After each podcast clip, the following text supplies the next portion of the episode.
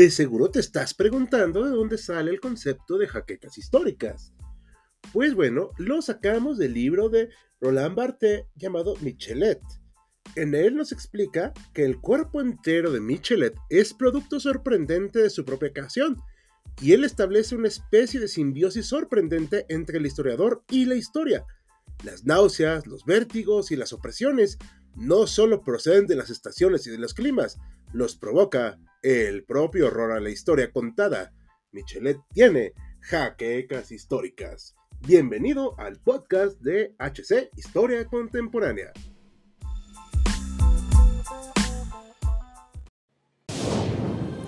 Bienvenidos a HC Historia Contemporánea, la página histórica por excelencia.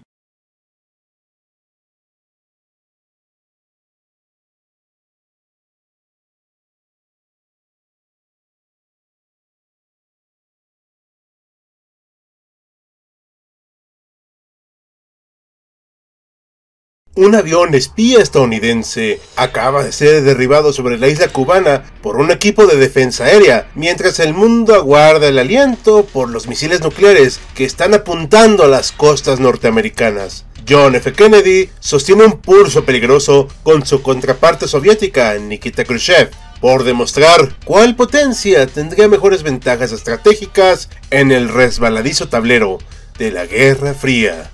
Bienvenidos historiadores a una nueva entrega de Historia Oscura. Y en el video de hoy hablaremos de la famosísima crisis de misiles en Cuba que marcó un antes y un después en las relaciones diplomáticas de la ya mencionada Guerra Fría. Sin mayor preámbulo, veamos de qué trató este peculiar evento histórico. El triunfo de la Revolución cubana el 1 de enero de 1959 y la incertidumbre que causó en el pueblo estadounidense y sus dirigentes ocasionó una de las crisis políticas más extraordinarias de la historia humana, pues de la noche a la mañana se transformó en un símbolo primero de la rebelión y posteriormente del socialismo mundial. Para lograr este objetivo se pensaron en diferentes caminos, todos ellos orientados al derrocamiento del líder del movimiento cubano, Fidel Castro. En noviembre de 1961 surgió la idea de desestabilizar y debilitar por medios económicos y terroristas al gobierno cubano. Del otro lado del mundo, los dirigentes soviéticos aprovecharon la situación para mejorar su situación política mundial. Cuba representaba para ellos, además de un aliado ideológico, un enclave perfecto para incomodar al gobierno de Washington. El dirigente del Politburo, Nikita Khrushchev, fue el principal promotor de sacar el máximo provecho a la isla, y qué mejor manera de hacerlo que colocando sus misiles nucleares, justamente donde podrán impactar en menos de 10 minutos a cualquier objetivo en suelo estadounidense en un radio de 1500 kilómetros. Ambos países buscaban la mayor ventaja de sus movimientos en Cuba, mientras Castro estaba dispuesto a dejar que el poderío armamentístico de la Unión Soviética defendiera a su país, pero sabía perfectamente que esto no era altruismo. Con la explícita aprobación de Castro, comenzó a tomar forma la llamada Operación Anadir. El mismo nombre llevaba un engaño. Anadir es un río al oriente de Rusia que desemboca en Bering, lo más alejado a las verdaderas intenciones de la Unión Soviética. Mantener escondido el movimiento de tropas, pertrechos y sobre todo de los misiles fue la clave para tomar por sorpresa a los Estados Unidos. Khrushchev diría más tarde en sus memorias, solo aplicamos los mismos recursos que ellos utilizaban en nuestra contra. El 12 de julio de 1962 zarparon los primeros barcos que iniciaban este plan. Más de 50.000 tropas junto a 230.000 toneladas de carga, incluyendo los misiles, claro está, fueron trasladadas de las factorías soviéticas. El plan era estar totalmente operativos para noviembre. Los rumores de lo que tramaban los comunistas habían llegado a oídos de la prensa que presionaban para conocer la verdad, pero la respuesta era siempre la misma, la negación, la mentira, claro está.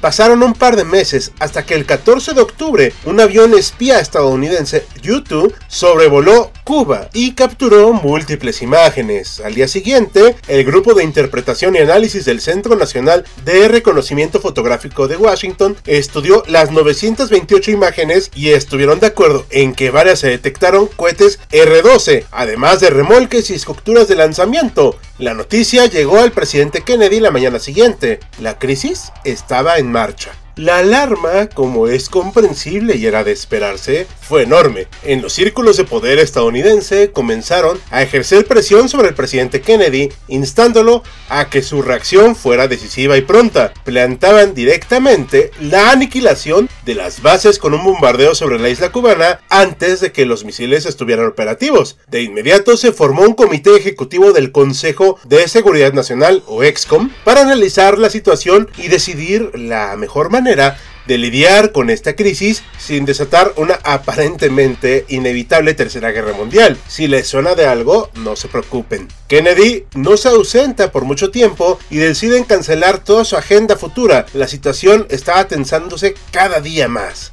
El lunes 22 de octubre por la noche, los televisores estadounidenses sintonizaron la imagen del presidente que leyó su discurso de 16 minutos, donde avisaba a sus ciudadanos y al mundo en general sobre el descubrimiento de estos misiles en Cuba y la amenaza que se cernía sobre ellos. Recalcó que cualquier ataque proveniente de este sitio sería tomada como una agresión en contra de su país y no quedaría más alternativa que contestar de manera decisiva. El pánico se desató en los Estados Unidos como era algo de esperarse. En el Kremlin, en cambio, los dirigentes soviéticos recibieron de una manera muy desagradable esta noticia, pues se había descubierto su plan. Se abrió de inmediato una línea de comunicación a través de cartas entre los dirigentes de ambas naciones, pero ante la perspectiva de relajar esto, hubo un incidente que estuvo ahora sí a punto de desatar la guerra nuclear. El miércoles 24 de octubre, los radares navales estadounidenses detectaron 19 navíos soviéticos con rumbo a Cuba.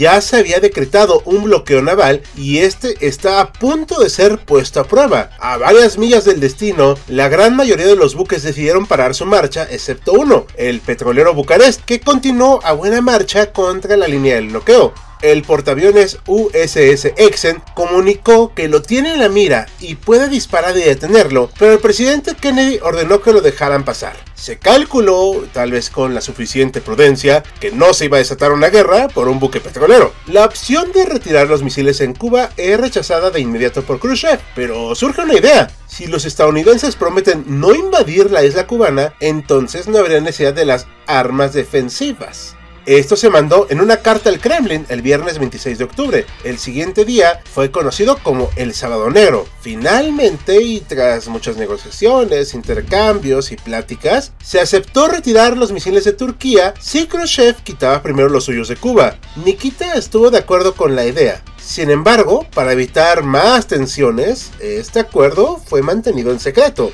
Únicamente se dio a conocer que Nikita retiraría sus armas, pero el acuerdo sobre los misiles Júpiter en Turquía no se dio a conocer hasta mucho más tarde. Y así, tras 13 días que casi anteceden a un enfrentamiento nuclear, las dos superpotencias hallaron una salida a un peligroso juego del que ninguno de los dos estaba seguro que podría ganar. Digo, básicamente era una ruleta rusa, solo que con misiles nucleares. El escenario de una guerra nuclear que se evitó por muy poco dejó secuelas en los líderes políticos de ambas naciones y en su entorno inmediato. La primera consecuencia palpable fue positiva. El 20 de junio de 1963 se estableció el llamado teléfono rojo, una línea directa de comunicación entre Washington y Moscú, que se usaría en casos de extrema emergencia. Esta línea continúa vigente hasta la actualidad, aunque no sabemos que también se usa entre los presidentes actuales. Otras consecuencias fueron las del tipo político. Kennedy obtuvo una aprobación casi general por el manejo de la crisis y consagró su mandato como uno de los más representativos de la nación.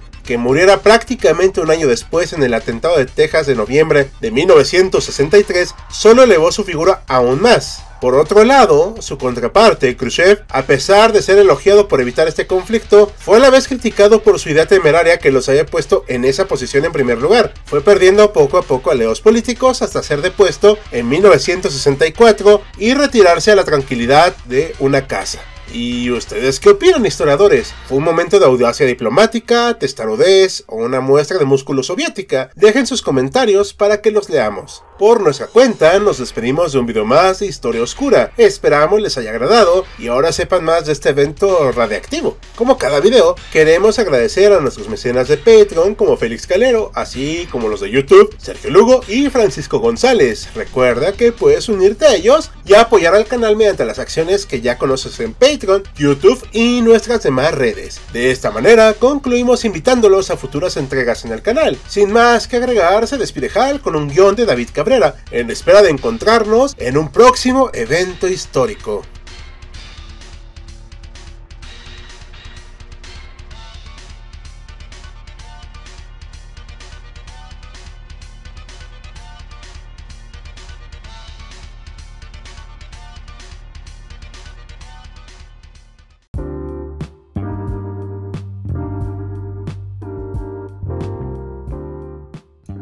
Gracias por acompañarnos en otro episodio de Jaquecas Históricas, el podcast oficial de HC Historia Contemporánea. Te invitamos a sintonizarnos en el próximo capítulo.